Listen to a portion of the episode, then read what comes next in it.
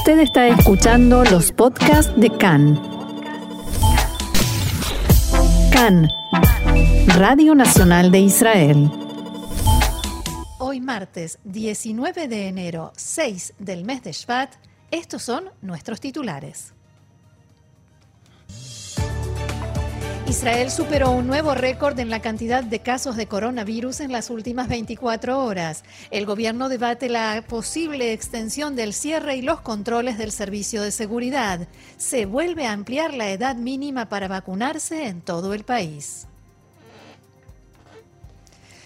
Vamos entonces al desarrollo de la información que comienza con coronavirus. Como siempre, comenzamos entonces, Roxana, con la información. El Ministerio de Salud informa en su sitio oficial de Internet que hasta su última actualización a las 9 y media de la mañana de hoy, en el día de ayer, se, se ha registrado un total de 10.022 nuevos casos de infectados con coronavirus.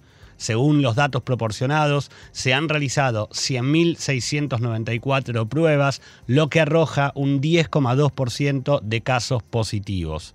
Actualmente, Israel tiene 81.250 pacientes con el virus activo, de los cuales 1.174 se encuentran en estado grave y 304 requieren la asistencia de un respirador. Desde el inicio de la pandemia ya se han registrado 562.619 casos de coronavirus, de los cuales 4.060 personas han fallecido a causa de la enfermedad. Y en Jerusalén, hay que decir, solamente se registraron, ayer, solo ayer se registraron 2.060 infectados, casi el doble del día anterior. Alrededor del 55% pertenece al sector ultraortodoxo. Exactamente, y respecto de la campaña de vacunación, hasta el día de ayer, 2 millones 185.289 personas se habían aplicado la primera dosis de la vacuna, mientras que 423.123 ya tienen su proceso de vacunación completo con la segunda dosis aplicada. Y alertado por el alto nivel de contagios que se vienen sucediendo día tras día y luego de que ayer se sobrepasara la barrera de los 10.000 contagios, el gobierno decidió realizar hoy la reunión de gabinete para discutir la posible extensión del cierre que venimos transitando hace casi dos semanas. A esta hora comienza la reunión de gabinete. Entre los puntos importantes que se considerarán en este encuentro, además de los contagios que no bajan, está la sobrecarga con la que están trabajando gran parte, diría que casi todos los hospitales del país. Se espera que el Ministerio de Salud exija una extensión de dos semanas y que el primer ministro Netanyahu apoye por lo menos 10 días más, o sea, hasta fin de mes. En contrapunto, Azul y Blanco podría apoyar la prórroga del cierre, pero por una semana o como mucho 10 días. Igualmente, lo harán recién después de escuchar la posición de los expertos médicos, habían avisado desde Azul y Blanco. Además, exigirán una mayor aplicación de las restricciones en los sectores rojos.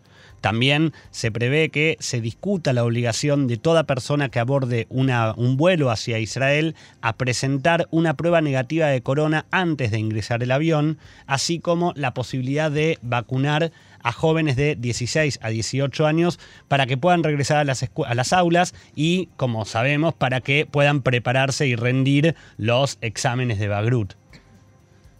Los temidos exámenes de Bagrut, hay que decir. Si bien todavía no hay comunicación de lo que está sucediendo en la reunión, porque además están utilizando un sistema de videollamada, no el Zoom normal y habitual, justamente para evitar que se filtre lo que suceda en la reunión de gabinete desde que eh, se supo de la mañana de esta mañana que se iba a realizar este encuentro, varios funcionarios involucrados hicieron declaraciones a los medios locales manifestando sus posiciones. En conversaciones con Khan, el ministro de Finanzas Israel Katz afirmó que se supone que el Ministerio de Salud administra el sistema y eso hasta ahora no ha sucedido en la práctica. También agregó que hay que presionar más a la población ultraortodoxa y a la árabe, pero también a los jóvenes en Tel Aviv. Por su parte, Sharon Elroy Price, la jefa de los servicios de salud pública, expresó que estamos en el pico de los contagios. Nos encontramos en medio de una locura que cobra vidas humanas, más de 50 muertes por día y son vidas que podrían salvarse. Además aseguró que el principal motivo del aumento en los contagios es la mutación británica. Según el Roy Price, una sola persona que regresó de Reino Unido infectó directamente a 20 personas, las cuales en total trasladaron el virus en cadena a otras 700.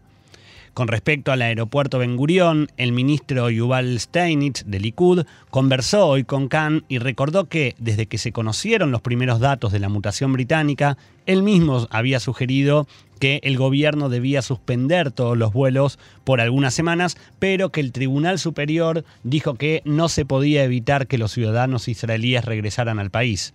En base a eso, Steinitz declaró que textuales palabras, el Tribunal Superior ha convertido a Israel en un Estado demasiado legal que a veces es incapaz de llevar a cabo las medidas de emergencia necesarias a la velocidad adecuada. Otro de los puntos en los que se produce un cortocircuito entre dos ministerios y que también debería tratarse en la reunión de hoy, se espera, es la emisión del pasaporte verde. Según información a la que tuvo acceso Khan, desde la cartera de Hacienda indican que el área de salud intenta condicionar la apertura de restaurantes, bares, hoteles y gimnasios solamente para personas que posean el pasaporte verde. Pero desde Hacienda se oponen ya que por lo que dicen, esto afectaría la viabilidad económica de abrir estos negocios. A ver si entendí bien, Gaby. Lo que dice el ministro Yuval Steinitz es que por culpa de la justicia que los hizo cumplir la ley, no pudieron encontrar otra solución más que echarle la culpa a la Corte Suprema de Justicia. Por ejemplo, hacer que la gente deba pasar exámenes de corona al ingresar al país, por lo menos los ciudadanos israelíes, a los que efectivamente no se les puede prohibir el ingreso al país. Yo siempre dije que usted es una señora muy perspicaz. Gracias. Seguimos con la información. Cuando ya ha pasado una semana desde el comienzo de la aplicación de la segunda dosis de la vacuna y días después de que varias Cupot Jolim, mutuales de salud, manifestaran que tienen sobrantes de dosis, ya que un alto porcentaje de personas que solicitaron turno no se presentan a vacunarse, en el día de hoy la mutual Clalit anunció que amplía el rango de edad a toda persona mayor de 40 años para que pueda solicitar su correspondiente turno.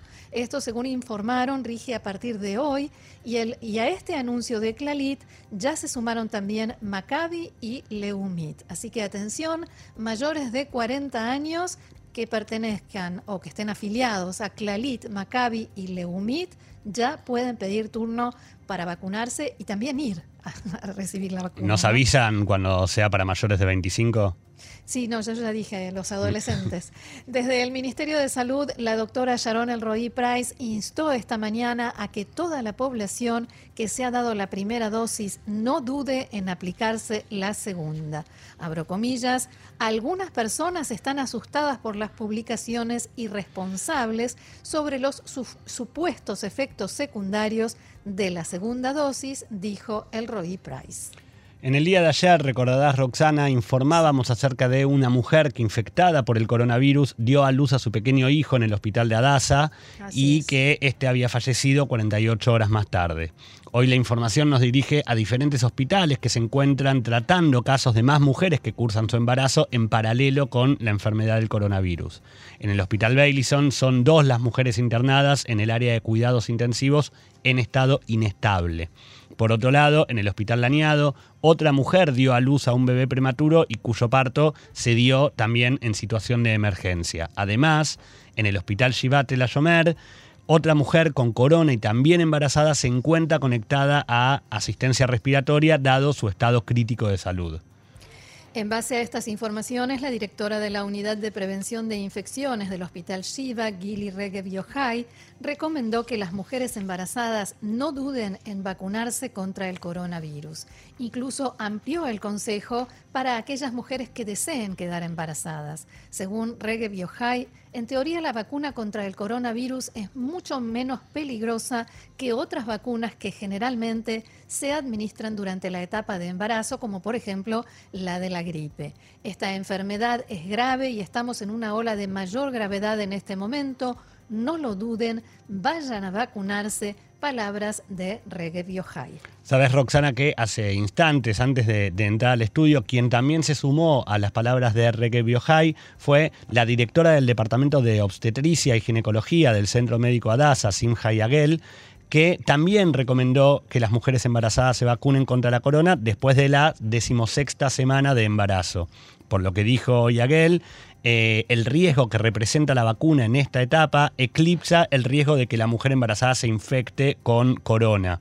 Los síntomas, de, los síntomas de la enfermedad, dice, en las mujeres em, embarazadas son mucho más graves. Y además agregó que no hay evidencia aún de que la vacuna pudiera dañar la fertilidad, tanto en hombres como en mujeres. Bien, y entiendo que la policía sigue teniendo problemas y todavía hay gente que no cumple las restricciones y las normas y se registran aglomeraciones. Es algo que todavía no podemos terminar de entender cómo sigue sucediendo. La información ahora nos dice que ayer por la noche la policía dispersó a cientos de personas que se encontraban participando de una boda en Bnei Brak y realizó varias multas de 5.000 shekels a muchos de los asistentes.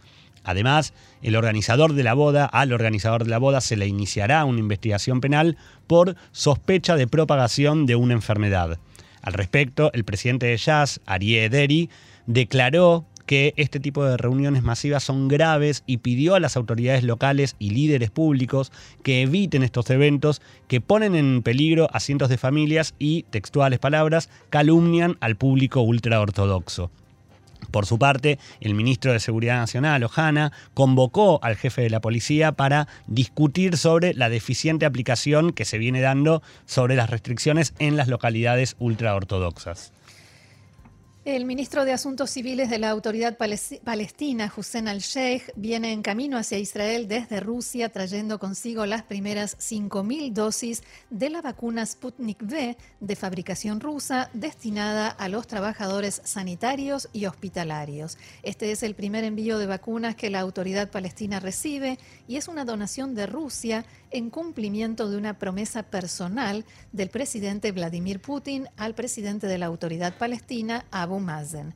Esta tarde las 5.000 dosis pasarán por el cruce fronterizo Allenby después de que fuera recibida la aprobación del Ministerio de Salud en Israel. El primer ministro de la autoridad palestina, Muhammad Shtaye, dijo ayer que se recibirán más vacunas. Esperamos la llegada de 2 millones de dosis de la vacuna contra el COVID-19 que hemos adquirido por valor de 10 millones de dólares. Esto significa solo la mitad del presupuesto que la autoridad palestina ha destinado para la compra de vacunas, que se espera que lleguen en los próximos meses, aunque todavía el gobierno no hizo un anuncio detallado sobre las fechas. Más información, cambiamos ahora de tema y esta es local. El primer ministro Netanyahu presentó en la tarde de ayer su respuesta a la demanda corregida por los fiscales en la que se lo acusa de soborno, fraude y abuso de confianza. Los abogados defensores sostuvieron que el juicio es un intento por derrocar a un primer ministro fuerte de derecha. También dijeron que Netanyahu es acusado por acciones sobre las cuales no se lo investigó y este hecho demuestra hasta qué punto son absurdas las causas en su contra. Según alega Netanyahu, las investigaciones se iniciaron sin aprobación del asesor letrado del gobierno. Además, sus abogados aseguraron que, dado que el tribunal ordenó a los fiscales que borren de la demanda las pruebas que fueron adjuntadas en forma contraria al procedimiento y corregirla en forma drástica, ahora presentan una demanda en la que acusan al primer ministro por cientos de hechos por los cuales no fue investigado. En la causa 4000, la causa Besek-Guala, no se le preguntó en la investigación por más del 90% de los casos en que se contactó con el medio de comunicación. Se le preguntó por algunos casos aislados, alega la defensa. Respecto de la causa 1000, la de los obsequios que, según la demanda, recibieron el primer ministro eh, Netanyahu y su familia, los abogados destacaron, textuales palabras, la relación de amistad entre Netanyahu y Aaron Milchan y el hecho de que en otras causas la profunda amistad fue aceptada como un motivo válido para recibir regalos. Junto con la respuesta, los abogados de Netanyahu presentaron un nuevo y actualizado pedido de anular la demanda porque, según alegan, la Fiscalía no les entregó el comprobante de la autorización del asesor letrado del gobierno para iniciar la investigación como exige la ley. También presentaron una, solicitud de retrasar las declaraciones de testigos en la etapa probatoria hasta que la Fiscalía decida si someterá también a juicio a las empresas Idiota Jaronot, Walla y Besek. Nuevamente cambiamos de asunto. El secretario general de la ONU, Antonio Guterres, hizo saber a través de su portavoz, Stefan Dujarric, que está profundamente preocupado por la decisión del gobierno de Israel de construir casi 800 nuevas viviendas en la margen occidental. Guterres sostuvo que el establecimiento por parte de Israel de estos asentamientos no tiene validez jurídica y constituye una violación flagrante del derecho internacional. También dijo que la expansión de los asentamientos aumenta el riesgo de confrontación, socava aún más en sus palabras el derecho del pueblo palestino a la libre determinación y erosiona la posibilidad de poner fin a la ocupación y establecer un Estado palestino soberano, contiguo y viable basado en las fronteras anteriores a 1967. Por todo ello, el secretario general de la ONU dijo que insta al gobierno de Israel a que detenga y revoque esta decisión, especialmente porque constituye, en sus palabras, un obstáculo importante para el logro de la solución de dos estados y una paz justa, duradera y general. También las autoridades en Alemania expresaron preocupación por los planes del gobierno israelí de construcción y llamaron a frenarlos. El ministro de Relaciones Exteriores en Berlín señaló en un comunicado que la construcción en los asentamientos es una violación de las leyes internacionales y de las decisiones del Consejo de Seguridad de la ONU. Gran Bretaña difundió un comunicado muy similar unas horas antes. Según la Cancillería, en Londres, los asentamientos ponen en peligro la viabilidad de la solución de dos estados.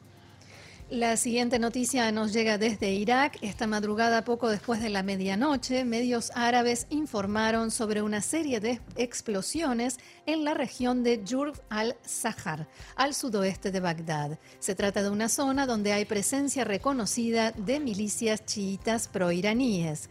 El canal de televisión libanés Al-Mayadin, afiliado a Hezbollah, informó casi de inmediato que se trató de ataques aéreos estadounidenses. El canal iraní en árabe Al-Alam aseguró que hubo nueve muertos y decenas de heridos como consecuencia de esta ofensiva y que el ataque se llevó a cabo por medio de aviones no tripulados. El medio iraní sostuvo también que la ofensiva fue dirigida contra el ejército de Irak. Hay que recordar que hay bases conjuntas de las milicias chiitas y el ejército iraquí y puede ser que eso, que por eso informen que también resultaron muertos soldados iraquíes. Por el momento, Estados Unidos niega tener algo que ver con este índice. La cadena norteamericana Fox News citó esta madrugada a un funcionario militar de alto rango que eh, aseguró que no hubo ataques aéreos estadounidenses cerca de Bagdad el lunes por la noche, a pesar de los informes. También la agencia de noticias Reuters informó que el Comando Central de Estados Unidos, CENTCOM, negó tener conocimientos de ataques aéreos en Irak. El canal norteamericano en árabe Al Hurra afirmó que el bombardeo tuvo como objetivo sitios pertenecientes a la milicia pro-iraní Kataib Hezbollah, con múltiples muertes y heridos, y el informe se escuchaba así.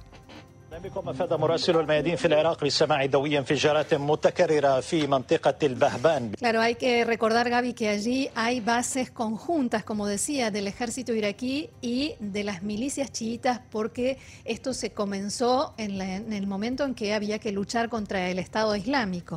Después la situación quedó como casi permanente, pero de todos modos, por el momento, la información no está confirmada.